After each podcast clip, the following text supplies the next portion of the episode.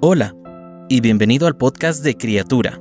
Deseamos que sea de aprendizaje y reflexión para ti. Sabemos que después de escucharlo tu vida será aún más bendecida. Bienvenido. Nunca solo. En un mundo en el que tenemos dispositivos para espiar, tecnología avanzada, la privacidad total, se ha convertido en algo raro y muy apreciado. Un agente especial del Bariu de Investigación de Georgia dice, nunca asuma que está usted solo. Las cámaras se usan para supervisar a la gente en lugares públicos como bancos, centros comerciales. Además, la gente ordinaria está usando cámaras de video inalámbricas, bien pequeñitas que cuestan menos de 100 dólares, con fines no muy honorables que digamos.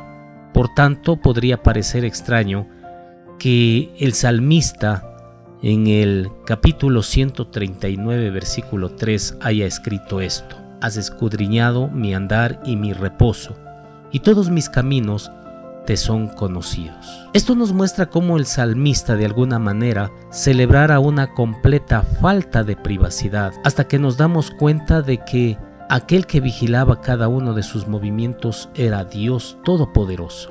Después de afirmar que Dios conocía cada uno de sus pensamientos, palabras, acciones antes de que sucediera, David dijo, Tal conocimiento es demasiado maravilloso para mí, alto es, no lo puedo comprender.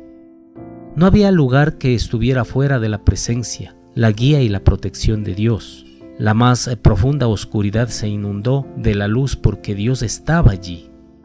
Su creador conocía cada día de la vida de David, desde el vientre de su madre hacia la tumba, y la cantidad de veces que Dios pensaba en él no se podía contar. En nuestra relación con Dios somos totalmente conocidos y nunca estamos solos. ¡Qué consuelo! El que está solo con Cristo no está solo.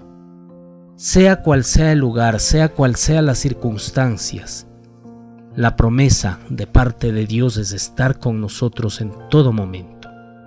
Es por ello que Él nos invita a vivir una vida abundante.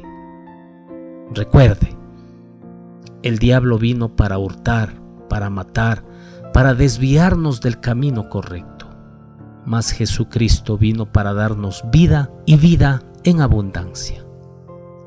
Tome este precioso regalo.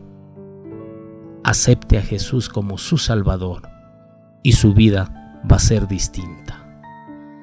Precioso Señor, gracias por tu palabra.